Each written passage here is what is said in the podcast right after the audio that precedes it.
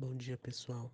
Então, vindo aqui para falar sobre o bom que deu em Nivea Man em relação a, ao desafio, né, que o da postagem que teve do Michael Custer com o Casimiro e Nivea acabou entrando nessa interação, né?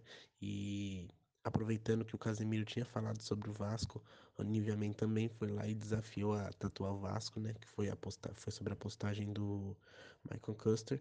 É, Aí em seguida a torcida do Vasco já veio em peso, né? E a gente logo ele teve um torcedor do Vasco inclusive que desafiou a gente a, a patrocinar o Vasco e tudo. E aí a gente retornou esse, esse esse torcedor e fez um novo desafio para a torcida em si do Vasco, né? Que se é, as pessoas que curtiram o comentário dele enviassem uma foto usando o Nivea Mendip, né? O, a gente prometeria levar o caso para a diretoria do Vasco.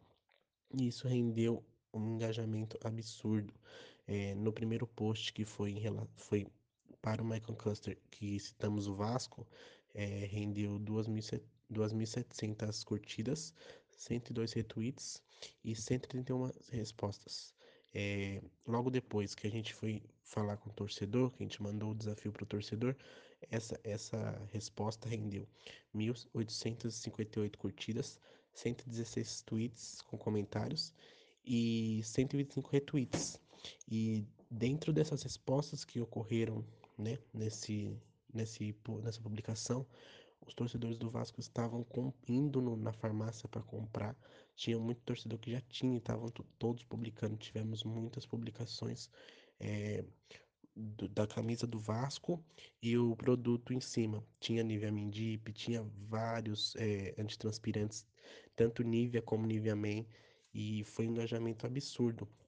Inclusive, conseguiram marcar é, um funcionário lá da parte de mídias do Vasco que brincou também, falou que pode entrar em contato porque é, parece que o desafio deu certo e a torcida do Vasco engajou muito e que isso vai render bastante, que não é nem o começo do que a torcida do Vasco pode fazer.